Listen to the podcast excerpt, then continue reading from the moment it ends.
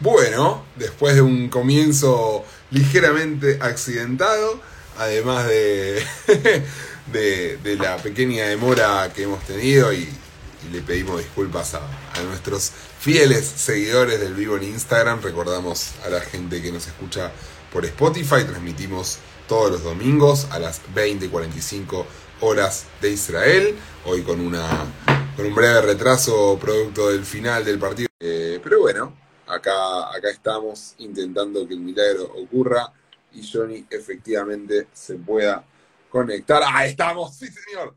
¡Sí, señor! Logramos, logramos hacerlo. Ah.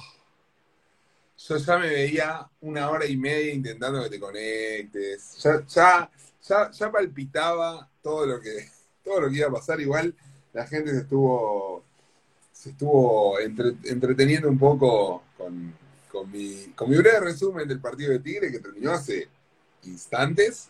Eh, así que nada, enos acá para una nueva emisión de los domingos a la noche, hoy con un poco de demora.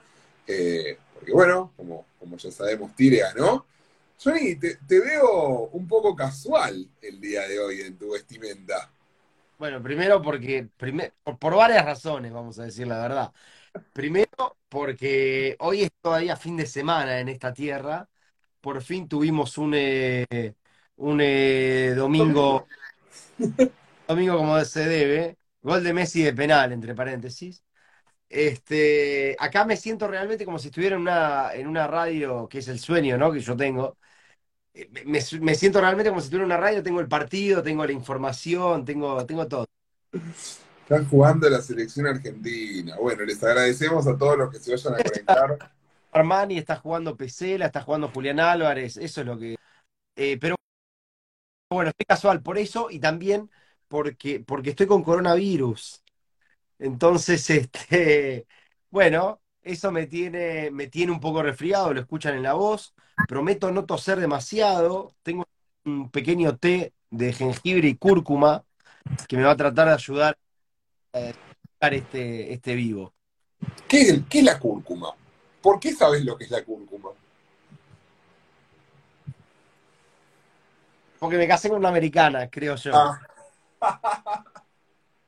está muy bien, está muy bien. Bueno, eh, Gasti, vamos a arrancar eh, así, así directo, me parece. Ya comentaste el partido de Tigre, que me parece que es lo importante. Eh, va a jugar mucho más tarde, entonces ya estamos, listo, podemos terminar acá el vivo. Este, tuvimos, tuvimos una semana un poco, un poco rara políticamente en Israel. Ah, sí, también quiero decir una cosa, y porque mi mamá me enseñó, también ella se hace té de jengibre, es verdad. Es verdad, lo tengo que decir. Gracias, Edith, siempre con nosotros. Claro. Tuvimos una semana muy, un poco rara políticamente en Israel. Eh, hay, algo que está pasando, Gasti, que tenemos que hablarlo, que es que es increíble que, todas las semanas nosotros decimos, porque, porque analizamos qué es lo que va a pasar con este gobierno, y, lo más lógico que pasa es que se va a caer en algún momento, y siempre pareciera ser que algo sucede y no se cae, este, y que sobrevive, pero siempre tiene una prueba. Y mira, te lo voy a decir en términos de fútbol que tanto nos gusta a nosotros, ¿no? Si al técnico todos los partidos se le pone una final, es muy difícil.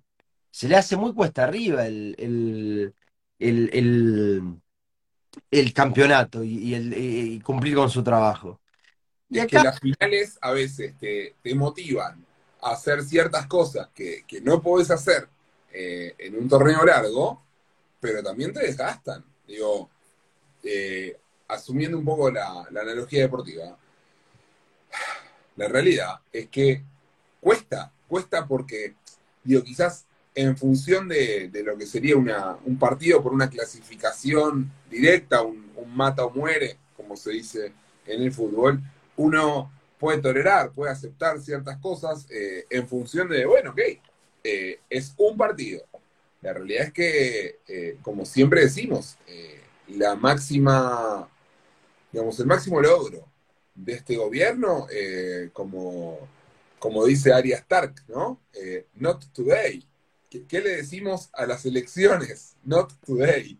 Not Eh, entonces, digo, es, es el mérito de la supervivencia con las complicaciones que la supervivencia tiene y con la existencia de ciertas leyes temporales que en distintos momentos terminan por eh, pesar, porque llega un momento en donde vos necesitas que una coalición tenga la solidez suficiente para poder renovar ciertas leyes temporales necesarias, eh, pero al mismo tiempo complejas, y, y no estás pudiendo.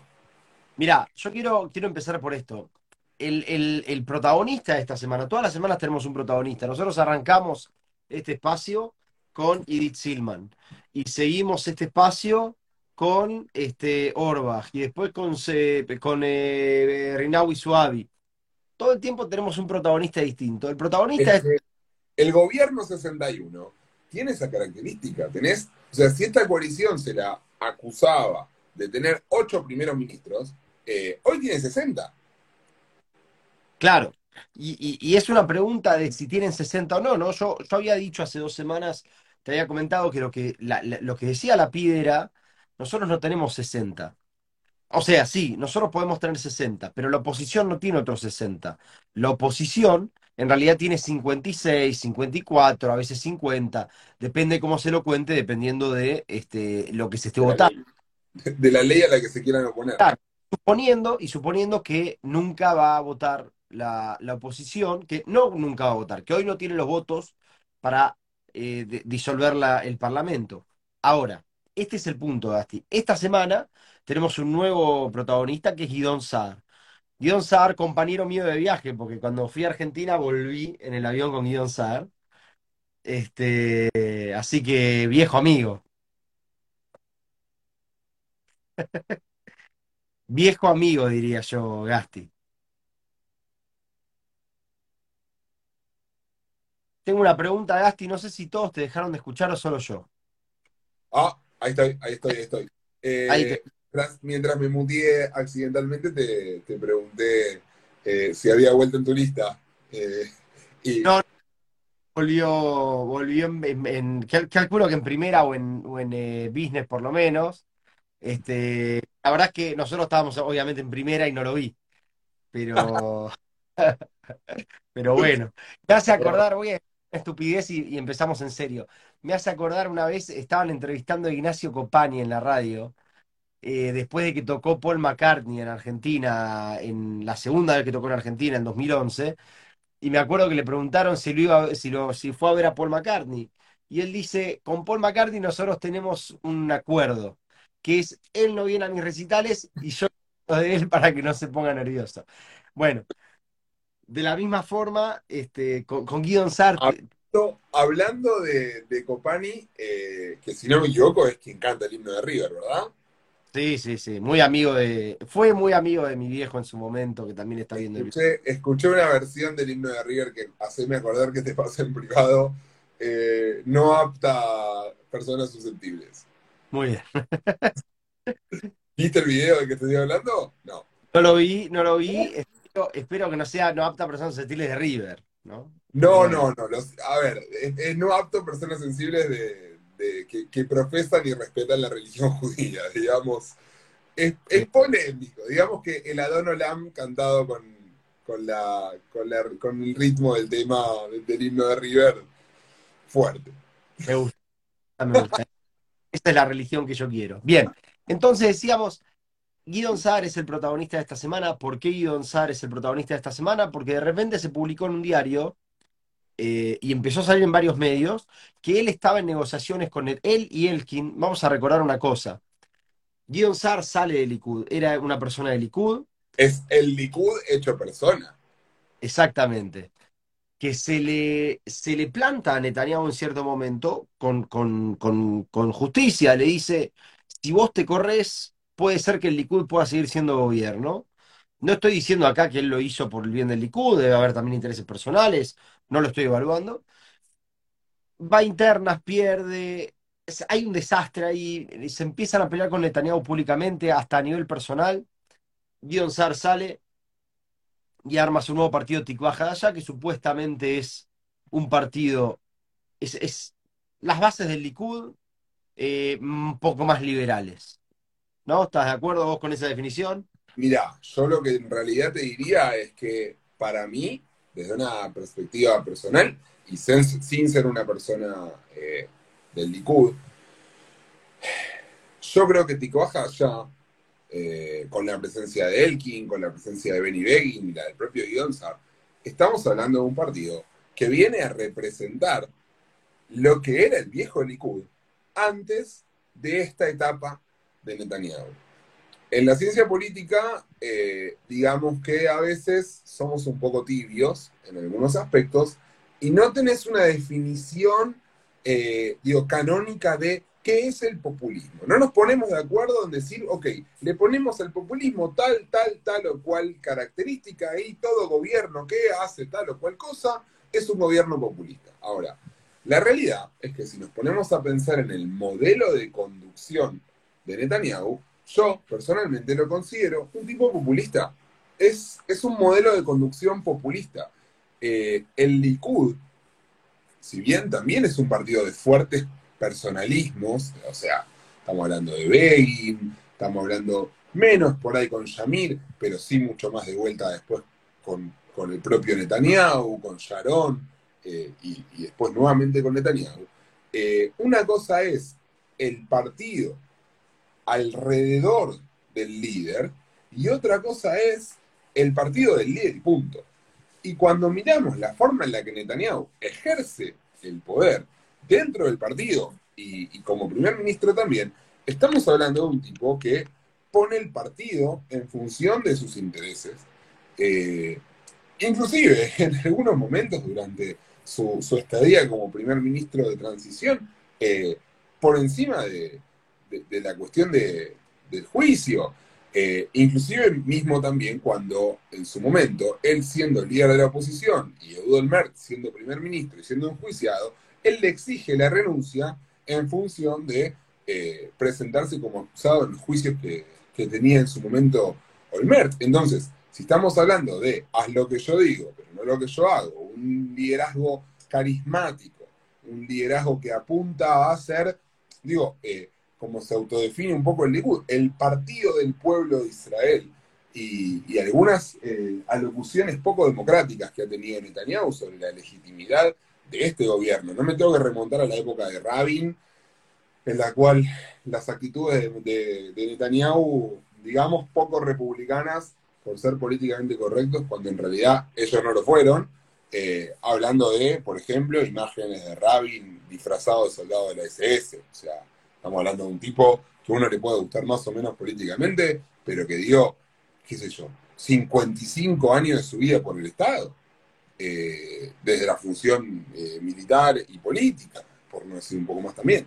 Pero, pero bueno, para mí, y esto lo dije yo en su momento y lo reitero en, ON, eh, ya viene a representar al viejo Likud al Likud nacionalista, eh, secular pero con afinidad con la religión, liberal política e, y económicamente.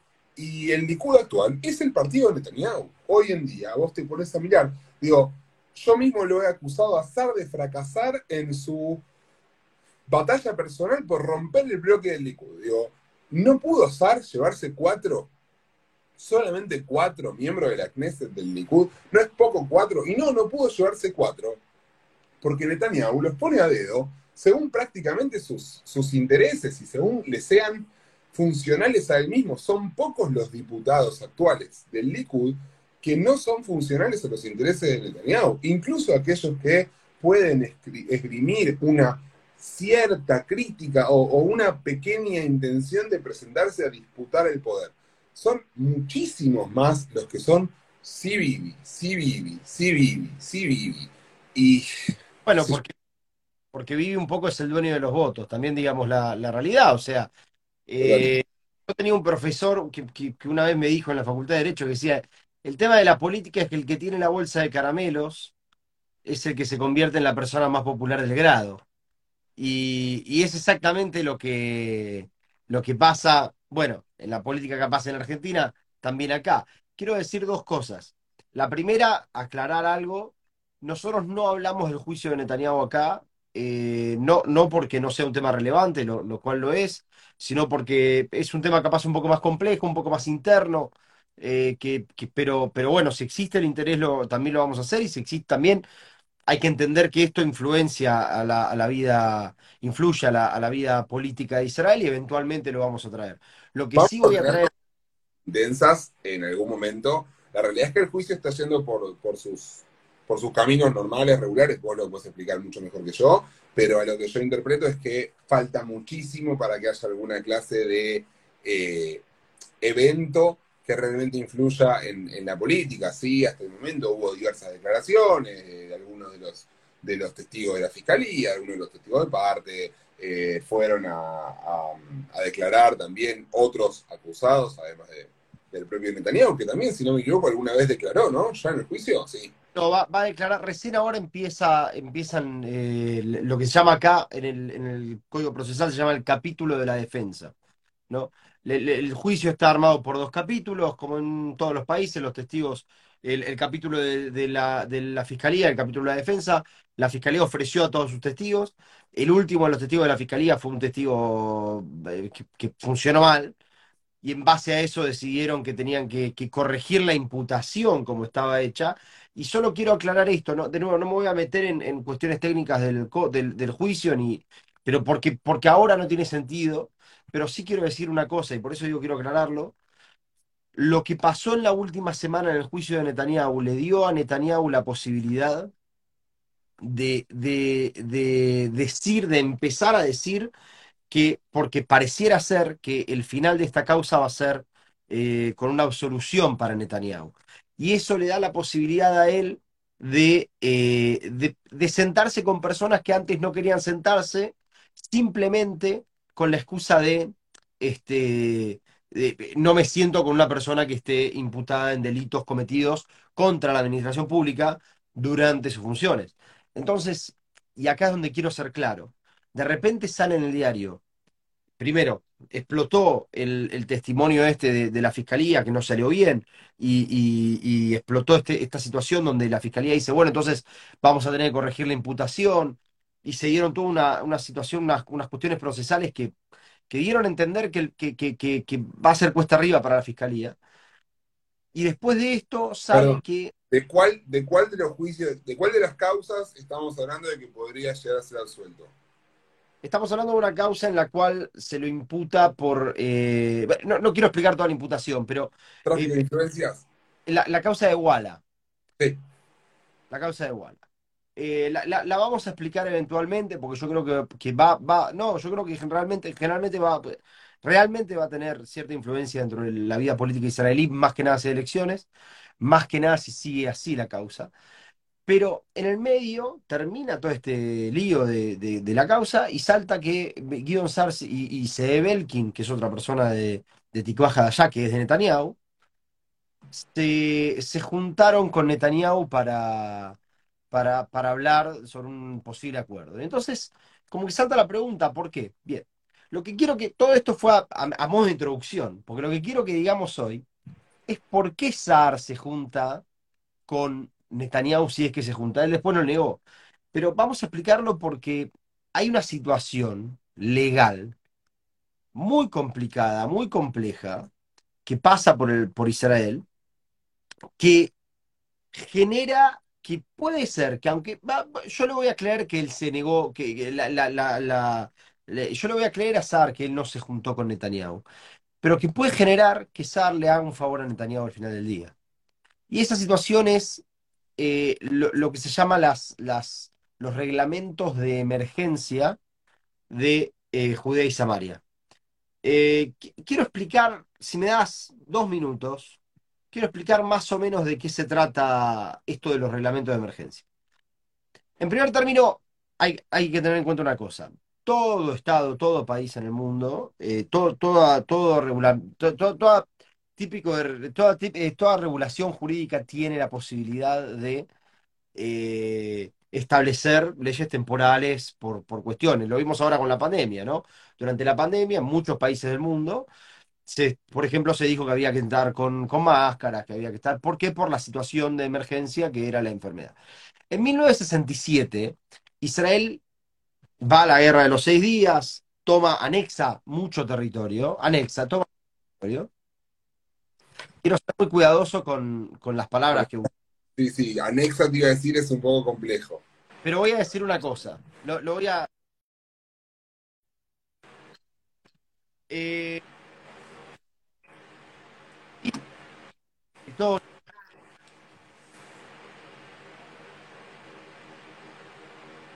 Johnny.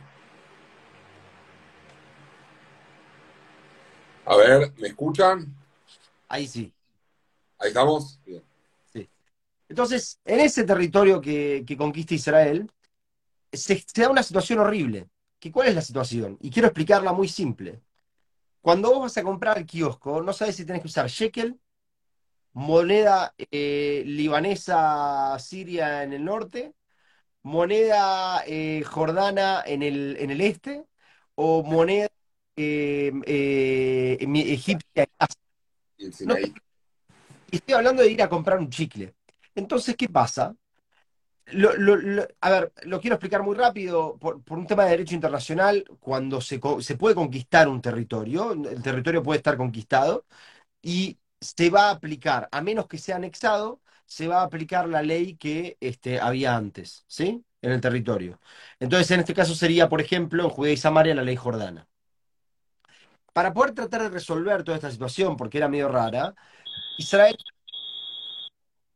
hace la, de, que se conquista el territorio, Israel decide sacar esta ley temporal, temporal, para poder aplicar ciertas leyes a ciertas de las personas que viven ahí, ¿sí? Y, por ejemplo, y esto lo voy a decir con, con algo que pasa ahora, eh, si un israelí que vive en los territorios comete un delito, ese israelí va a ser juzgado por un tribunal israelí, no así un palestino. En ese caso es distinta la, la situación. Entonces, es- ahí se hace la ley temporal. La ley temporal viene como, como con el objeto de tratar de- de- de- de solucionar una cuestión vacío jurídico que se daba a partir de la conquista.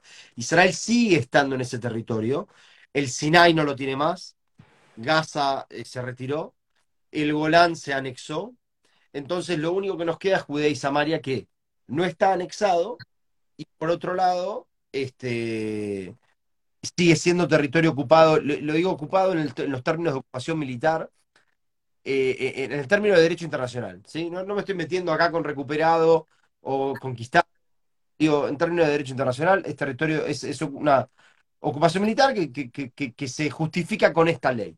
Concepto jurídico, no político. Exactamente. Entre paréntesis, yo quiero recordarle a todos que Netanyahu cuando viajó a, a la Casa Blanca, si no me equivoco, en 2019, eh, a ver a Trump, corregime si, no me, si, me, si me equivoco, eh, él, él dijo que iba con un plan de anexión. Él sale de acá diciendo vamos a anexar y llega a la Casa julio 20, ¿no? Era, era la fecha de elección. Puede ser, puede ser. Como que da, le da un año o algo así. Es que es el, es el plan de paz Trump, que es el plan de paz Netanyahu. O sea, es, un plan de paz íntegramente desarrollado eh, según los, los, cánones de, de Bibi. Eh, que igualmente, la verdad, yo recuerdo lo que en su momento dije y, lo sostengo. eh, estamos hablando de una movida que patea el tablero. Porque el tablero, o sea, ya vamos a llegar a esto si, si llegamos en, en el día de hoy, que nada, tenemos varias cosas de las que hablar, pero un poco la idea es hablar justamente de la situación en los territorios. Eh, el tablero está muy quieto hace muchísimos años. Hace, hace muchos años que las negociaciones entre Israel y la Autoridad Nacional Palestina están estancadas. Eh, con este último gobierno de, Israel se están buscando ciertos eh, progresos, algunas reuniones bilaterales que se confirmaron, además de las que vaya uno a saber qué ocurrieron y no nos enteramos, entre Gantz y, y Mahmoud Abbas. Eh, hay, hay contactos, pero, digamos, si bien Netanyahu nunca se retractó públicamente de lo que se llama el discurso de Barilán, en el año 2009, en el cual él eh, asume que la única solución posible al conflicto es eh, la solución de los dos estados. Eh, es que no era mucho lo que se venía avanzando por muchísimos motivos. Yo, si bien Netanyahu, como se imaginarán, no es santo de mi devoción, no le voy a achacar todos los problemas a lo largo de toda la historia, porque no es así, porque del otro lado también hay liderazgo, por el otro lado también hay crisis, porque del otro lado también hay una cierta falta de, intención en, resolver un poco. Y me voy a adelantar un poco a, la, a, lo que va a ser el, el, después de todo lo que va a hacer explicar la ley, que, es lo que vamos a hacer ahora. Eh, la realidad es que estamos en un panorama que le queda cómodo al, a la población israelí en algunos aspectos, le queda cómodo a la dirigencia palestina, eh, porque están en el poder. Eh, Abbas ganó las elecciones de, un mandato de cuatro años, hace 16, 17 años. Eh, le queda cómodo a buena parte de la dirigencia política israelí y le queda incómodo más que nada a la población palestina. Pero es una población que está sufriendo una crisis de representación muy grande, eh, pero la realidad, vamos a decirlo, producto de diversas cosas que fueron pasando, muchas de ellas gracias a Netanyahu, hay problemas de seguridad que pasaban en Israel que hoy ya no pasan. Hay cosas que pasaron en la primera intifada o en la segunda intifada, por poner un caso, eh, un bus que explota, un hotel al cual entra un, tirador y mata a 40 personas, eh, la discoteca en Tel Aviv, el restaurante en Tel Aviv. Digo, estamos hablando de cosas que antes pasaban y hoy, gracias a muchas cosas que pasaron, no pasan. Casti, yo no creo, primero yo no creo que sea una, lo que pasa hoy sea cómodo para la dirigencia israelí. Yo creo que no, yo voy a decir lo siguiente. La dirigencia israelí hoy no tiene ningún tipo de legitimidad para poder armar un, eh, acuerdo o, una solución a largo plazo. Digamos, de nuevo, si tenemos un entrenador que está eh, llevando los partidos final a final, cada partido es una final, es muy difícil que pueda pensar en el largo plazo. Y esto es lo que le está pasando hoy a Bennett. No puede subir a los pibes de las inferiores. Bennett no puede, desde ningún punto de vista hoy, tratar de proyectar una solución a largo plazo. Yo creo que los contactos que hay de Gantz, siempre existieron los contactos de Gantz. Gantz es una persona que viene con continuidad desde el gobierno anterior. Entonces, no, no, no, no creo que este gobierno esté, esté particularmente teniendo cierta cierta injerencia o, cierta visión respecto del conflicto. Lo que sí te voy a decir es que desde mi punto de vista, por lo menos, no podemos pensar que cuando hay atentados eh, es porque es malo el gobierno, el liderazgo que tenemos, y cuando no hay es porque es bueno el liderazgo que tenemos. No, si no pasan los, los autobuses que explotan, si no pasan, es por, me parece que, y ahí voy a usar una palabra muy argentina, multicausal me parece que, hay, otros, otros eh, ingredientes que también tenemos que sumar. Lo que vimos, por ejemplo, el año pasado, eh, con Netanyahu en el poder, si querés, no lo vimos este año. Ahora, no creo que sea solamente Netanyahu lo que, lo que cambia, sino que también es el liderazgo de Hamas que dijo el año pasado, tengo que ir a una guerra por una cuestión que pasó en Jerusalén y que este año el liderazgo de Hamas dijo, yo no quiero ningún tipo de escalada, y, lo vimos, porque amenazó, pero todos sabíamos que no iba a pasar nada ni en Yom Ha'atzmaut, ni en Yom Yerushalayim. Entonces, me parece que tenemos que tener un poquito en cuenta que, que, la, que la, el liderazgo de Israel no es el único que influye en, en, este, en la situación en la que vivimos. Mira, si traemos a Hamas a la colación, que yo coincido con vos, eh, en que hubo una decisión de jamás de, no actuar. A mí lo único que me sale pensar cuando hablamos de un movimiento eh, fundamentalista, integrista, islámico, es eh, en la situación de, de la conquista de, la Meca por parte de Madonna, por parte de Mahoma, Madonna. Madonna. Estaban, los Banu Quraysh, y estaba Mahoma, que había sido parte de esa misma tribu y se había ido expulsado a Medina y el tipo intenta la conquista y no puede, intenta la conquista y no puede, intenta la conquista, intenta la conquista, hasta que los tipos dicen, mirá, flaco, eh, no nos ataques más porque te vamos a ganar. Y Mahoma le dice, bueno, hagamos un acuerdo, hagamos una una, tregua por 10 años. Los, los Banu bajaron las armas, Mahoma se siguió preparando, Y a los tres años y medio Mahoma atacó a la ciudad de la Meca y los Banu Quraysh no estaban preparados para el ataque de Mahoma. Entonces ahí tenemos algo que eh, se llama la taquilla, esta cuestión de mentir o de, o de faltar a la verdad o de desdecirse por el bien del Islam. En el Islam, en el Islam más radical, está permitida la mentira siempre y cuando eso sea por el bien del Islam. ¿sí? En el Islam está permitida la mentira cuando sea por el bien del Islam. En el judaísmo está permitida la mentira cuando sea por el bien del judaísmo. No, Y no, no, no, Shalom Bait. Y eso es lo que Bait. lo No dijo era- Richelieu, el, el- el cardenal francés, ¿no? La razón. Entonces, no, no, no, no metamos, eh, no, no seamos, eh, ¿cómo se dice la palabra esta? Islamófobos. No es Eh, islamofobia. No. Afortunadamente, el Islam radical representa una facción tremendamente minoritaria de los musulmanes en el mundo, pero jamás lo, o sea, lo reconoce a sí mismo. O sea, si, si, si le preguntamos a, a Mahmoud Abbas cuál es su sueño, eh, yo creo que el sueño de Abbas es establecer un Estado palestino de corte panarabista, socialista, nacionalista, ¿viste? No, no delimitemos fronteras porque yo tengo una opinión y calculo que vos otra. Ahora, si vos le preguntás a, a, a y Hamas lo proclama de esa manera, los tipos quieren un mundo totalmente a lo integrista islámico, eh, desde Alaska hasta Australia, pegando toda la vuelta. Eh, pero por, claro, fue también lo vimos en la experiencia panarabista que, que existió este, previa, previa a la guerra, si no me equivoco, del 73.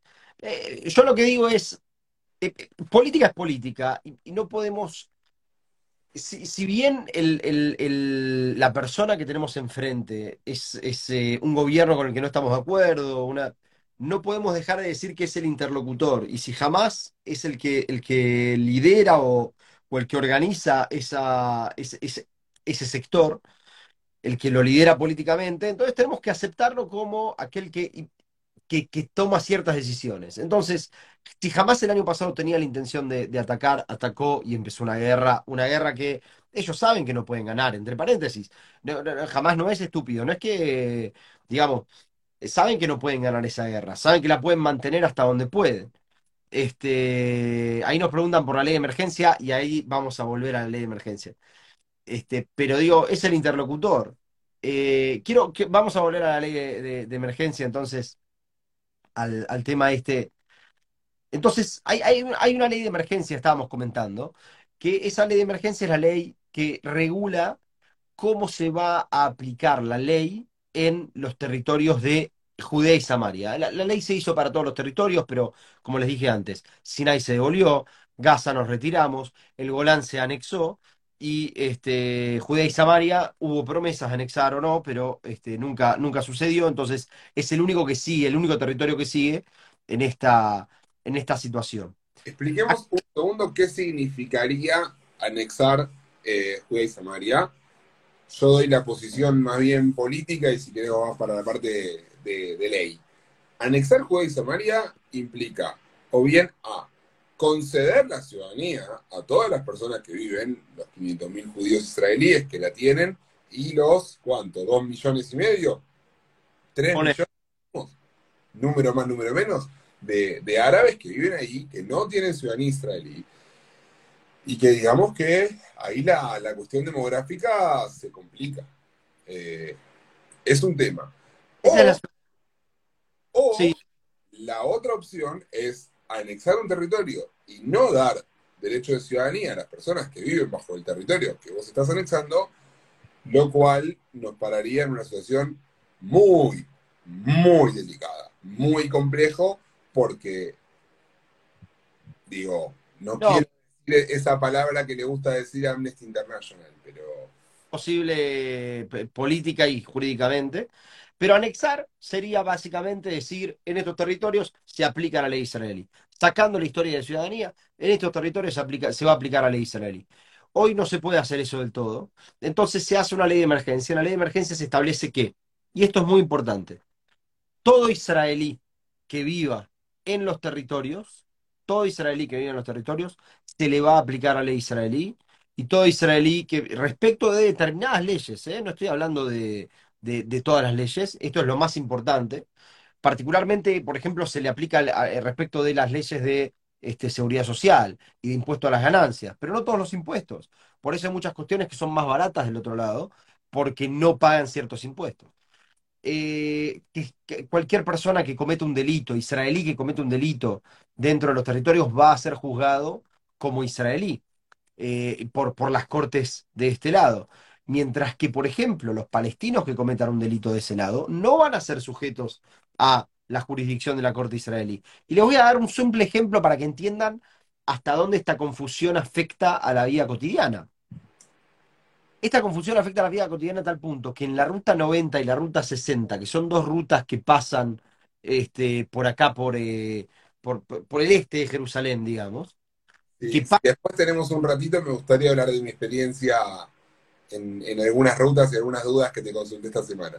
Podemos, pero quiero, quiero aclarar este punto para que se entienda lo loco de esta ley. En esa ley, en ruta se matan muchas personas, muchas. Mi mujer que trabaja en Adasa recibe miles de pacientes todos los días de esas, de esas rutas. ¿Por qué no pasa nada? Porque como no anexamos, las leyes de tránsito no aplican. ¿Se entiende? Es a, ese, a, ese, a ese punto, y yo no estoy diciendo que anexemos, pero digo, hasta ese punto afecta a la vida cotidiana esta situación que, claro, es una situación que debería ser meramente temporal. Por eso la ley se hace en el 67, se amplía hasta el final del 67, después se prorroga hasta el final del 68 y después se va prorrogando cada uno o dos años. Me hace acordar a cierto país latinoamericano que tiene leyes de, emergencia económica y la viene prorrogando desde el año este, 2001-2002. Bien. Fue muy gracioso cuando, cuando en su momento eh, cierto país latinoamericano sabía eh, votado una ley de emergencia de salud y después votaron una ley de emergencia arriba de la ley de emergencia anterior por el, por el inicio de la pandemia. Eso debe ser. Bueno, pero no nos metamos ahí. Yo tengo, tengo una duda que creo que, puede tener más de uno de los que está ahí escuchándonos ahora en vivo o, en diferido. Por Spotify, nos pueden escuchar por Spotify. Igual, solo un segundo, explicar cuál es el tema que pasa entonces. Lo que está pasando entonces es que esa ley que se fue prorrogando vence a fin de este mes, a fin de junio. Y si no se aprueba, esta situación que ya es medio caótica se genera más caótica. Ahora sí, pero después comentamos las, cuestiones políticas. No, no, pero mi duda es sobre la ley. ¿Qué pasa si, vamos a decir, eh, Mohamed eh, Abu Shukr eh, le paga el alquiler con un cheque a, no sé, eh, Ibrahim Abu al-Magdasi eh, y no le paga el cheque. ¿Qué pasa? Jurídicamente hablando. yo voy a decir dos cosas. Primero me acuerdo que cuando yo era profesor en la Facultad de Derecho yo decía, ¿qué pasa si no es una pregunta? Pero bien, vamos a... No importa. Tenía, tenía ese, ¿qué pasa si? ¿Qué pasa si? No. A mí el, país me encanta. Pero, pero está muy bien, pero está muy bien. Eh, la casuística, ¿no? que tanto nos gusta. La Tacana 2, la Tacana 2 es el artículo 2 de esta ley, establece, y eso me, parece muy importante este, remarcarlo, lo estoy buscando acá, muy bien. El artículo 2 de esta ley lo que dice es que cualquier delito que se cometa por parte de un israelí este, y, algunas otras eh, cuestiones, va a aplicarse la ley israelí. Lo que quiero decir es, si no sos israelí, ¿sí? si no sos ciudadano y residente, ciudadano israelí y residente nuevo, y esto es lo importante también, residente nuevo, colono sería esto, o sea, un palestino que vive acá, que tiene ciudadanía y se va a, una de, los, de, de, estas colonias, se le va a aplicar el derecho israelí. Pero una persona que vivía ahí de antes y que no es ciudadano israelí, que es aplicarle el derecho palestino, aplicarle el derecho palestino, existe también el, derecho marcial, que se aplica en muchas situaciones. Este, no en cuestiones civiles, de cheques, etc. Eh, pero a quienes no se le aplica el, a quienes no se le aplica el derecho israelí, se le aplica por el derecho internacional, como había explicado antes, que es que terreno conquistado hasta que no se anexa, se aplica el derecho anterior, se le aplica el derecho jordano se le aplica el derecho jordano. ¿En tribunales jordanos? En tribunales jordanos, sí, sí, sí, sí, sí. Sí. Este, eh, eh, hacer un, juicio para, un tipo que vive en, los territorios es dificilísimo, porque o, hay unales jordanos especiales operando eh, en el territorio. Primero hay, hay, existen, pero ahora vamos a hablar un poquito de Oslo, pero quiero, quiero que, que, eso cambió un poquito la situación. Pero quiero decir una cosa, e, esta confusión que vos tenés es una confusión lógica que te demuestra por qué era una ley que eh, eh, el objetivo era que sea, que sea una ley, eh, una ley temporal. Y de repente no lo es. De repente es una ley que tiene que ser prorrogada cada 20 minutos. Entonces, vamos a. Quiero, quiero decir un, poquito, un minuto sobre el tema de, las cuestiones políticas que, surgen a raíz de esto. la respuesta a lo que me mandaste es sí. La respuesta a lo que me mandaste es sí. Muy bien. Las, las cuestiones políticas que surgen a raíz de esto, entre paréntesis, eh, hubo gol de Argentina a los 44 minutos, no lo vi, recién me entero, pero bueno, como sé que todos ustedes están viendo el partido a través de nosotros, eh, las cuestiones políticas son muy interesantes. ¿Quién, si yo estoy hablando de una ley que habla de este, eh, aplicar la ley israelí, cierta ley israelí, y regularizar, si querés, o ordenar la, vida de las colonias, de los colonos en, los territorios, uno pensaría que todos los que son, este, todos los que son particularmente eh, de derecha, centro derecha, deberían estar de acuerdo con votar esta ley. Sin embargo, la oposición quiere bloquear el, el tratado de esta ley, quiere bloquear esta ley porque dicen, nosotros no te la vamos a votar y ahora te voy a explicar por qué no la van a votar. el oficialismo no tiene los números para, para aprobar. Primero, porque tiene 60. Segundo, y más importante todavía, porque hay ciertos partidos que no pueden apoyar esta ley. Por ejemplo, RAM. RAM no puede apoyar esta ley. Meretz, Meretz está en una situación muy particular. No debería apoyar esta ley. Sin embargo, eh, Meretz dijo, una, uno de los, de los parlamentarios de Meretz, que no es Horowitz, que no es Tamar Zandberg, dijo, muy interesante, dice, hay que pensar cuál es la alternativa. Nuestra alternativa es eh, que caiga el gobierno, entonces es y, y, la derecha lo, va a prorrogar, entonces no tiene sentido. Hagamos lo siguiente, votemos a favor y terminemos. Pero de nuevo, Marco que no lo dice el, líder del partido, porque, porque si lo dijera el líder del partido, bueno, podríamos decir, bueno, todo el partido va a votar, pero yo no sé si todos van a acompañar, entre paréntesis, Suavi. Yo no sé si va a acompañar. Y acá quiero decir lo, último de estas cuestiones políticas. De acuerdo a la ley, ¿sí? a, la, ley esta de los reglamentos de, emergencia de Judea y Samaria, hay un truco, que es que los reglamentos de Judea y Samaria se pueden prorrogar a sí mismos por cinco años más. ¿Cómo? Esa es la pregunta, porque entonces encontramos el Santo Grial, ya sabemos que se pueden prorrogar a sí mismos, ¿por qué no lo hacen? La única forma de que se prorroguen a sí mismos es si no hay un gobierno que los pueda prorrogar. ¿Sí? O sea. Hay cosas que es increíble pensar cómo, cómo las piensan. Porque digo, eso salió, o sea, ese, ese anexo es del año 67 también. Sí, sí, sí, sí, sí.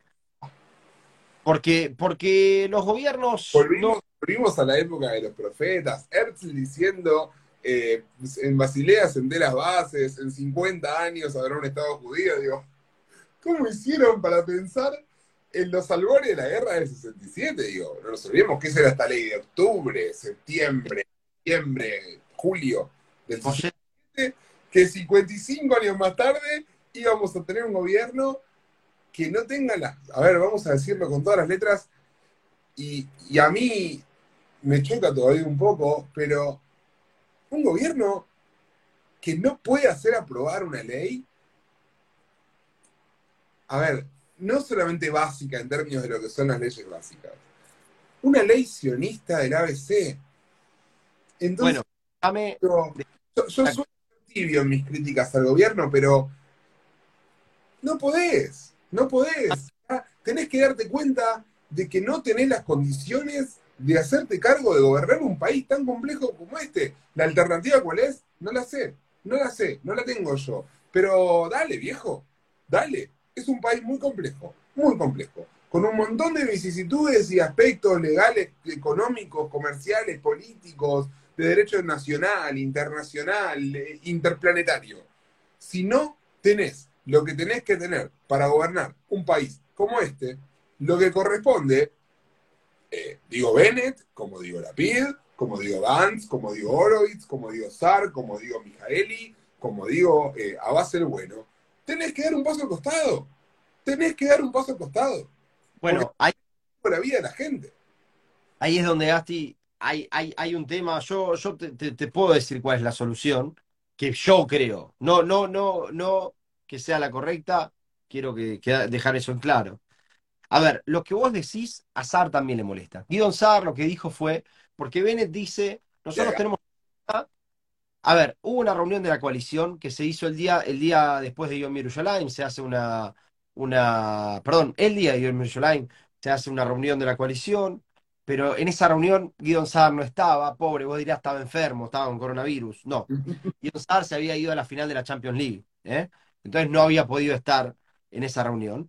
Y llega después, digo, porque ya que hablamos de, lo que le importa a Guido Saar, hablemos de todo lo que le importa. Para, para, para, paremos la pelota y digamos algo.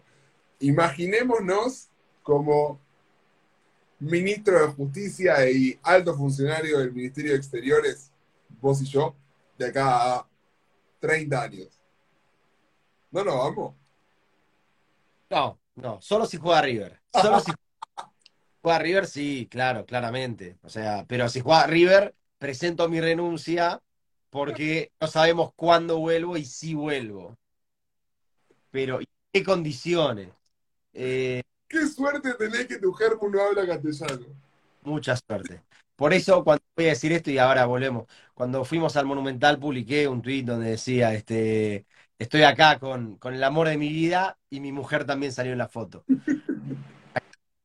Em, entonces, acá, acá quiero, quiero que tengamos claro lo siguiente. A, Sar, a Sar también le molesta esto.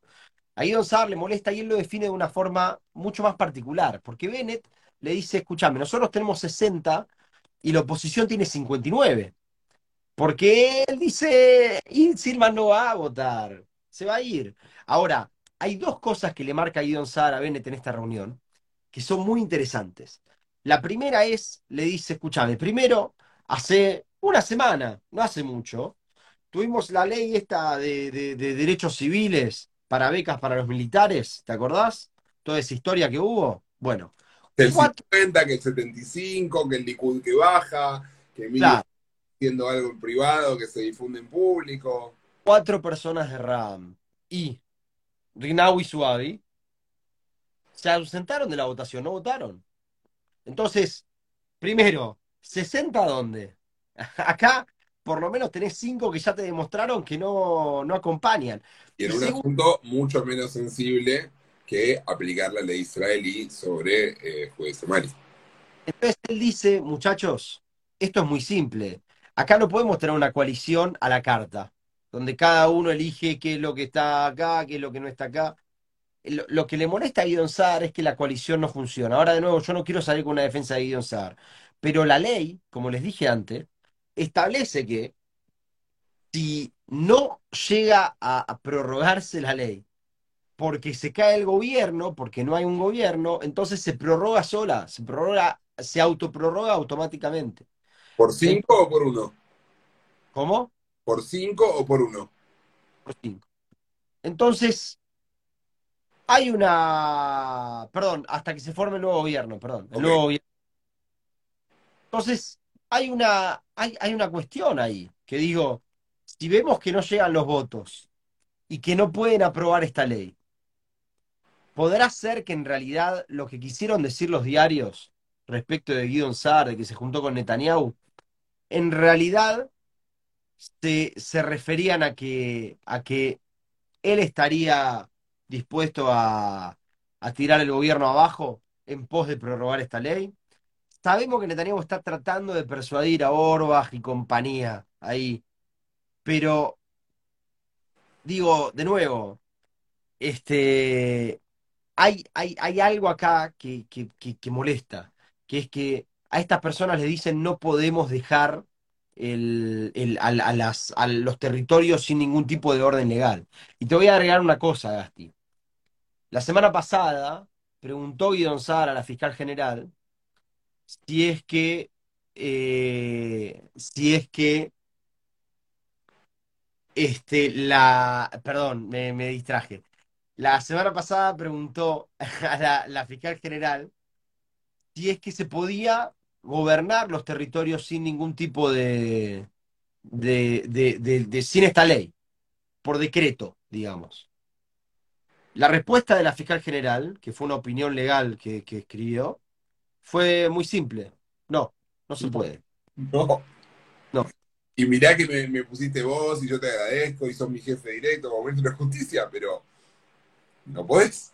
Entonces, mira qué ironía, como diría Rodrigo, y mira qué ironía querida, que Netanyahu va a usar este argumento, le va a decir a Borbach, le va a decir a Azar, le va a decir a Elkin, muchachos, bájense. O sea, fíjense, no pueden aprobar la ley ustedes. Entonces, tiren abajo el gobierno y vayan elecciones. Y ahí es donde quiero decir esto nada más para terminar con lo de Saar. Saar no se juntó con Netanyahu para hablar de, armar un gobierno desde adentro, porque no le sirve. No le sirve a Saar. A nadie le sirve, ni, siquiera Netanyahu quiere. Seamos honestos, Netanyahu tiene hoy, según las encuestas, tiene 61 casi que asegurados, 59 en el peor escenario, para, para poder formar un gobierno propio. ¿Para qué querría? ¿Para qué querría él este, eh, formar un gobierno desde dentro de la Knesset? El interés de Netanyahu es ir a elecciones porque crecerían sus mandatos, según todas las encuestas. Ahora, ahora. Nos quedó un pequeño datito en el tintero la semana pasada que, que no llegamos a decir y que cobra una relevancia muy grande eh, en el panorama que, que nos toca vivir semana a semana en la política israelí. Algo, algo me comentaste acerca de ciertas eh, aspiraciones municipales de Guidón Sar. Guidón Sar, eh, no me acuerdo si lo comenté, estuve cenando con una persona este, y, me comenta que Guidón Sar, eh, la intención de Guidón Sar es tomar la, es que candidatearse a la, a la, a la gobernación, si querés, intendencia de Tel Aviv. Este, algo que, él tiene ganas hace mucho tiempo. Y, mantener una alianza nacional con. Y mantener una alianza nacional con Benny Gantz, con, eh, bueno, Cajón Laván, si querés. Esa es la intención que tiene, que tiene este Guidon Sar hoy en día. Y tiene ¿Cuándo son las elecciones en Tel Aviv? Es un dato que tengo que confirmar, pero, pero digo, eh, tiene mucho sentido. Guido Saar es una persona que no está siendo uno de los grandes ganadores políticos de, este gobierno. No solo que se va entre los que decepcionan, sino que se va dentro de los que no generaron ningún tipo de, reacción en el público. ¿no? Porque Bennett por lo menos lo odian, ¿qué quiere te? Ahora, perdón, pero la tos es eh, algo que no, va a dejar de, lado. Quiero que expliquemos una cosa. la, ley esta de, emergencia es una ley que sufrió muchos cambios respecto de lo que era la situación del 67, lo que vino Oslo. Voy a volver a algo que dijimos recientemente, no lo tengo confirmado, pero hasta donde yo sé, las elecciones municipales son por cinco años. Y acá me encuentro con que eh, las elecciones en Tel Aviv se hicieron en el año 2018. Entonces, un panorama en el que SAR baja un poco el perfil, acuerda meter a su gente con Gantz, eh, no se involucra él personalmente en una futura alianza de gobierno que pueda incluir eh, a, su partido o a su, a su coalición posible, eh, junto con Gantz y con Netanyahu, se sigue manteniendo fiel a sus propios eh, sus propias declaraciones, sus propios intereses, sus ideales. Es decir, no voy a formar gobierno con Netanyahu, pero manda a su gente a hacerlo, cuida las bancas de su gente en un acuerdo con Cajón Laván, eh, en el que, digo, Cajón Laván es uno de los partidos que quizás puede llegar a crecer a expensa de cierto sector que, no está conforme con, el rendimiento de otros partidos dentro de la coalición. Eh, y llegar a ser parte de un gobierno de Netanyahu y destrabar un poco esta, esta situación eh, política general. Gantz, eh, perdón, Saar, dedicándose a, la municipalidad de Tel Aviv, o por lo menos bajando el perfil y retirándose de la política nuevamente, como hizo en 2015, eh, poniendo a su gente a, resguardo, ¿no? a, la sombra por, un tiempo, eh, Gantz como ministro de Defensa eh, de un gobierno de, Netanyahu y él mismo planeando una especie de sucesión interna una vez que Netanyahu decida eh, retirarse de la política o, tenga que resolver ciertos asuntos legales. la verdad es que parece una jugada a, a tener en cuenta. Yo te voy a decir algo, yo no me acuerdo si te lo dije por teléfono, si lo dije otra vez acá, si se lo dije a otra persona, pero acá hay algo que es muy claro. La forma de solucionar este conflicto político es eh, bastante simple, me parece. Elecciones directas a primer ministro y elecciones por jurisdicción. Son dos leyes que obviamente nadie está dispuesto a pasar. Entre paréntesis, la última vez que seriamente se iba a votar la posibilidad de elecciones directas, el que lo bloqueó fue Netanyahu, lo cual es muy cómico porque hoy le daría el poder. Pero bueno, Sabemos que los políticos tienen cierta complicación para mirar el largo plazo.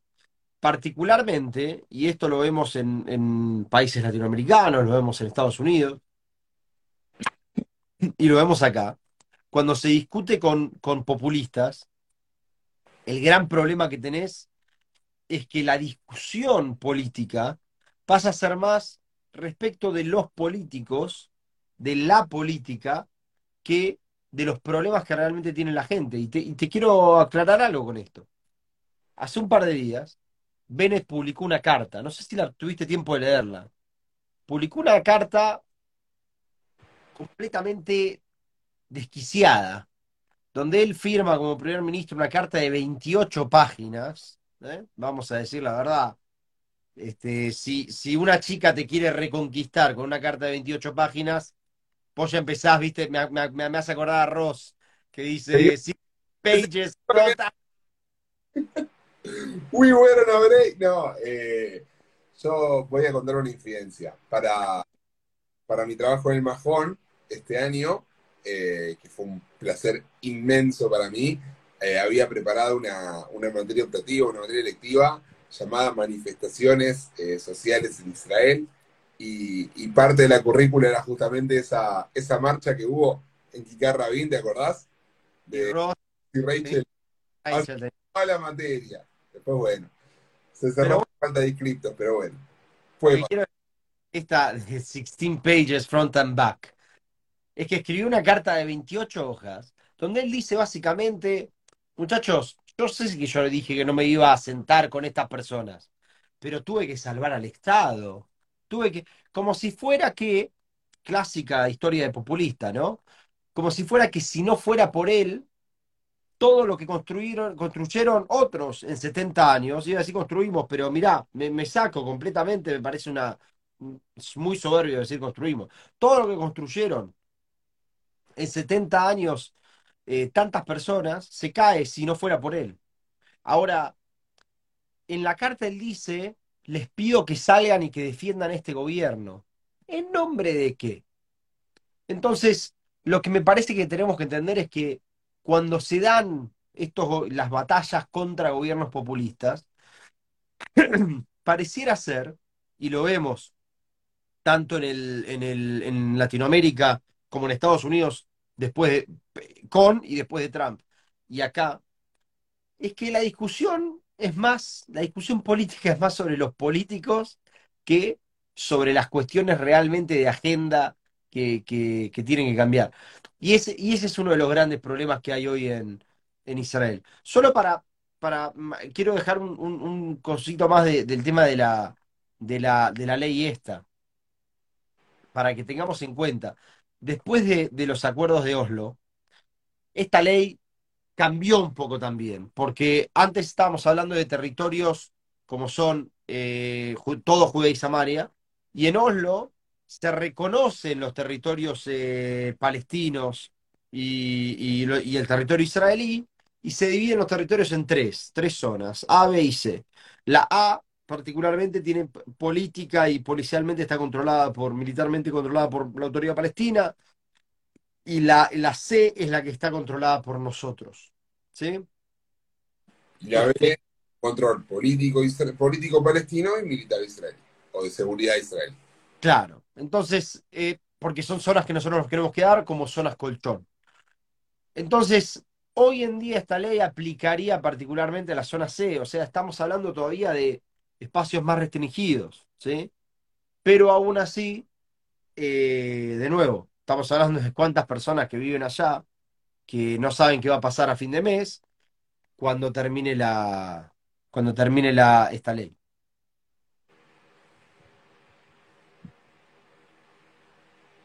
Este, ahora, solo, solo para, para, para cerrar con este tema político, la pregunta es, ¿cuál es la solución? ¿No? Entonces yo te dije, bueno, la solución para mí es de ley de, votación directa y votación por jurisdicción.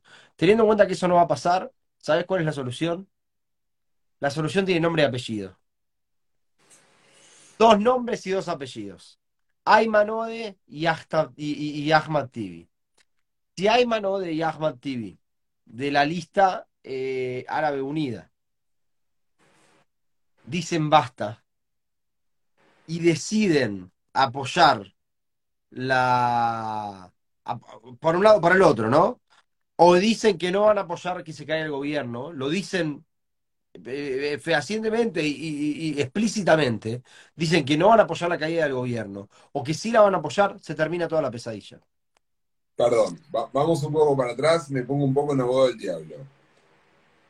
¿En qué contexto crees que hay Manode, eh, Tibi y, toda la, lista de la unida, aún siendo parte del gobierno, aún recibiendo el Ministerio de Desarrollo Sustentable de la exploración gasífera en el, Leviatán, ponele, ¿no?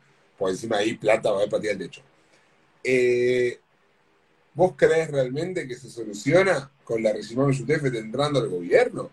Porque digo, eh, esta ley, por más que esté en el gobierno, no te la van a votar. Me corrijo. No quiero que entre al gobierno. Lo que digo es que si ellos, si la Regimame Yutefet, si la lista de Unida dice explícitamente, nosotros no vamos a acompañar una votación para la disolución de la Knesset, entonces por lo menos las amenazas de que mañana se termina, se terminaron. No hay más amenaza de que mañana va a terminarse el gobierno. Ahí está. Ahora, expliquémosle a la gente porque en ese caso, una ley para evitar la disolución del gobierno tendría automáticamente una mayoría de 64, 65 aprox.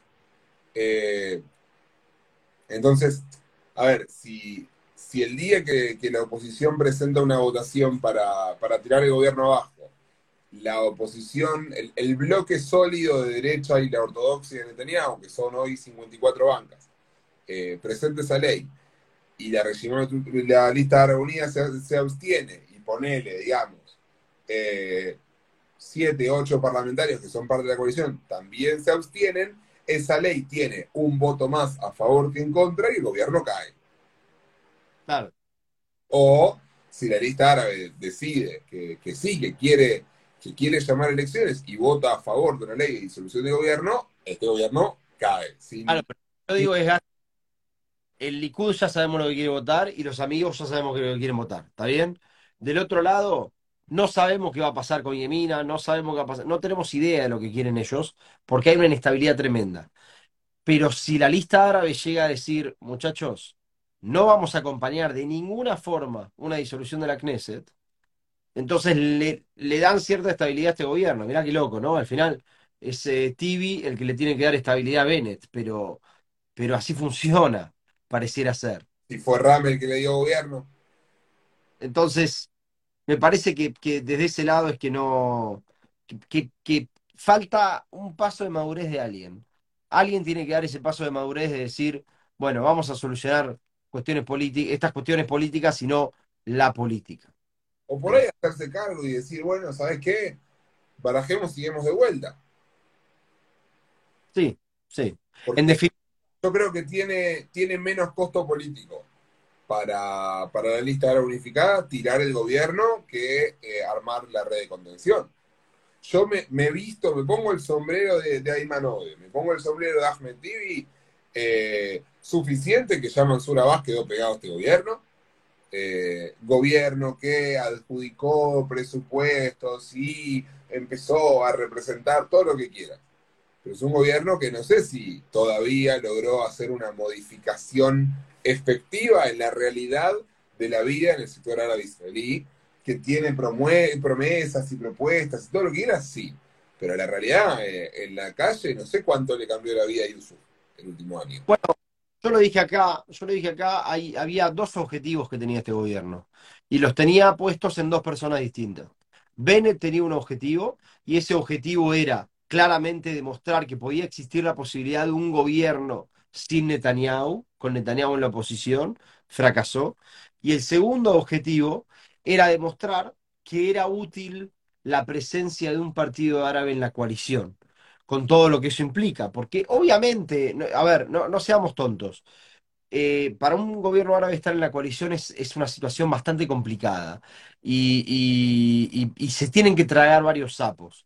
Lo que tienen que demostrar es que funciona, a, a pesar de ser un gobierno de derecha, que es útil para los partidos árabes estar en, en los gobiernos de coalición. Yo diría que ese objetivo está casi que fracasó.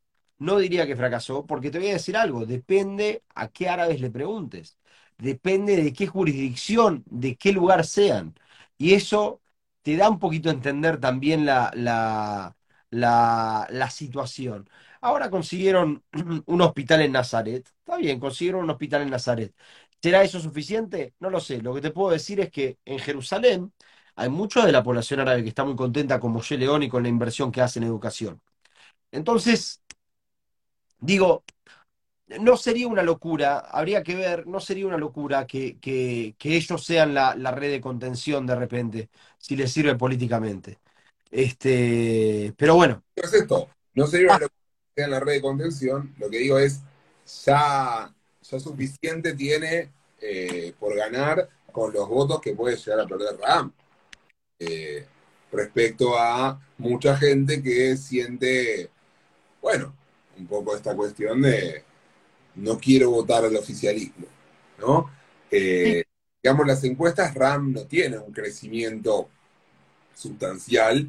Eh, digo, no hay encuesta que le dé 7, 8, 9, 10 bancas. Y no nos olvidemos que la lista árabe llegó a tener 15 en la sí, elección. también. No nos olvidemos que, no históricamente, no quiero decir históricamente porque no me lo puedo adjudicar, pero sí no nos olvidemos que en las últimas elecciones las encuestas respecto de los partidos árabes le erraron bastante. Diría que hay una cuestión de metodología ahí que, puede estar afectando. No estoy diciendo que, que tengan más bancas o menos bancas, digo, eh, es algo que hay que, que hay que tener en cuenta. Lo que sí, Gasti, es que Star tiene algo muy claro, y es que si no es esta semana que se empieza a trabajar la ley de la ley de, de la prórroga para la ley de emergencia, si no empiezan, si no empiezan a tratar esta semana, no llegan. Este, nosotros ya estamos terminando la primera semana de junio y tiene que pasar comisión, tiene que pasar tres lecturas. No es fácil, no es fácil. Así que, este, si no pasa esta semana, diría que la semana que viene vamos a estar hablando de una nueva crisis política, esta vez mucho más, eh, mucho más complicada, digamos. Solo para, para, para si querés este, pasar otro tema o para nombrarlo nada más, porque estamos con el tiempo un poco ajustado. La visita que iba a tener Biden acá se terminó, eh, se terminó pasando para el mes que viene, aparentemente. O sea, no va a ser en junio, va a ser en julio. Sí sabemos que probablemente sea de dos días. Un día va a ser acá. lleno de actividades, pero un día también este, lleno de actividades del otro lado de la frontera. Este, Ojalá hubiera frontera. ¿Cómo? Ojalá hubiera frontera. Ojalá hubiera frontera, es verdad. Pero eh, solo para aclarar dos cosas. Nosotros habíamos comentado que venía con la intención de eh, generar cierto, cierto triángulo amoroso entre Israel, Arabia Saudita y, y Estados Unidos. Pero quiero aclarar una cosa más, algo que pasó ayer. Eh, también existe cierto, cierta negociación entre Israel y el Líbano respecto de la frontera marítima. Esta es una negociación que no es nueva. Podría hacer pasar el tema de Leviatán. Exactamente. El pasar. Ahí me acordé, ahí me acordé. Este, nosotros eh, activamos un nuevo, una nuevo, un nuevo buque de, de- que, que drena gas, que drena, drena petróleo, y, y ese buque se activó a unos, eh, si no me equivoco, 60, 40 kilómetros de la frontera, donde el Líbano dice que es una, una frontera que hoy está en discusión respecto de si le corresponde a ellos o no le corresponde a nosotros. La, la es, eh, con intermediarios entre Israel y Hezbollah por este tema. Exacta- No, y, y- y públicas, ¿eh? No, no, nada de escondido, Reales. intermediadas por, por Estados Unidos. Eh, yo, yo lo que quiero decir es, acá hay una cuestión, si la frontera es nuestra o la frontera de ellos, más allá del derecho internacional, lo que aplica respecto de los recursos, es muy interesante que, está bien, salieron con una postura bastante picante, pero sin embargo, de nuevo, Biden va a estar viniendo dentro de un mes, yo no descartaría que exista un equipo de negociación respecto de las cuestiones del gas. Ahora, quiero Indispensable en este momento pensando en lo que significa eh, el gas para Europa. eh, Alemania diciéndole a Rusia, bueno, a fin de año no te compro más gas. bueno, Ok, no estamos en condiciones de afirmar que Israel puede reemplazar a Rusia, pero sí estamos en condiciones de afirmar que Israel puede obtener ganancias monumentales. pero, pero quiero que, mirá cómo me lees la cabeza ese. Pero quiero que, quiero que vayamos un poco más al micro. En el Líbano, en este momento, hay apagones de horas porque no hay, porque no hay suficiente energía.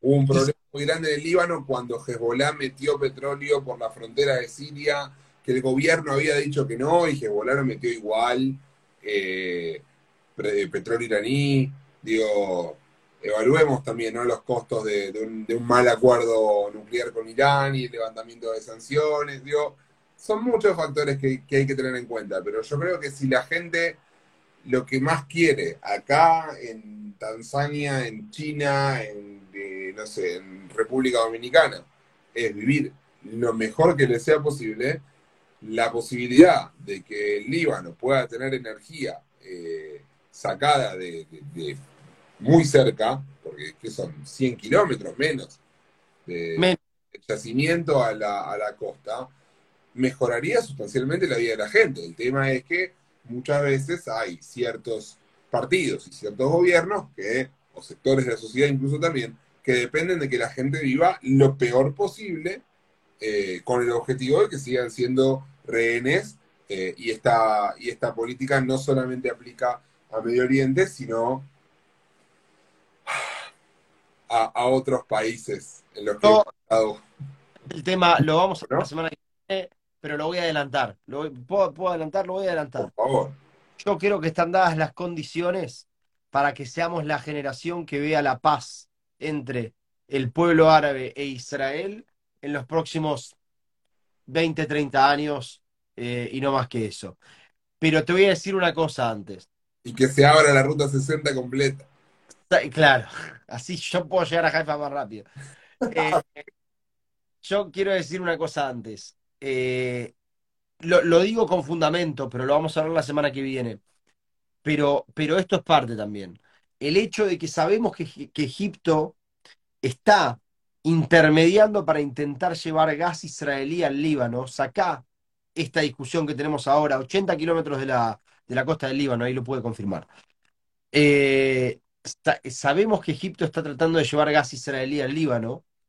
sabemos que existen protestas muy violentas hoy en el mundo árabe en contra de eh, sus líderes, no solamente en Líbano, también en Irán. En el Líbano hubo elecciones que no fueron las elecciones que esperaba Hezbollah. Entonces, y, ahora viene Biden que atrasó por un mes la, visita. Hay, un miedo de que la atrasó por un mes porque él tiene miedo de que, de que el gobierno se caiga o que esté a punto de caerse, que su visita se vea como que favorece a cierto lado. Y yo, yo eso lo entiendo. Pero no descarto que vengan equipos de trabajo antes, durante o después de su visita para intentar solucionar la cuestión con el Líbano del gas. Porque eso podría llegar a ser la llave que abra todas las puertas. Todas las puertas. Pero eso, si querés, lo hablamos la semana que viene. Señoras, señores, 22, 24 de la noche en Israel, 16 eh, horas 24 minutos en Argentina, en la República Oriental del Uruguay y en sus respectivos lugares son libres de mirar el reloj. Les agradecemos muchísimo la compañía, el haber estado con nosotros. Les recordamos que nos pueden escuchar también en Spotify. Colgué el link para, acceder directamente a, nuestro canal eh, en mis historias. Lo voy a volver a hacer igualmente. Muchísimas gracias, Jonito. ¿Algunas palabras para cerrar? No, solamente agregarte una cosa que es que nos pueden escuchar en Spotify, nos pueden escuchar en eh, Apple Podcasts y nos pueden escuchar también en Google Podcasts, así que básicamente en cualquier, eh, cualquier plataforma que usen para escuchar sus podcasts, tienen que buscar política de actualidad israelí y van a encontrarse con nuestras caras y, pueden, eh, pueden escuchar todos los episodios. Este también va a estar subido en las próximas horas. Y además de todo, si encima tienen ganas de vernos, pasan por mi perfil, que todos los vivos quedan guardados. Ahora sí, que te mejores, que ya estás igual, te veo, te veo impecable. Ya casi estamos. Estamos, estamos que estamos. Bueno, muchísimas gracias, Jonito, muchísimas gracias a todos ustedes y nos estamos reencontrando el próximo domingo, más o menos a esta misma hora, eh, sin duda alguna por este mismo canal. Muchas gracias a todos. Chao, Gasti. Bye, bye.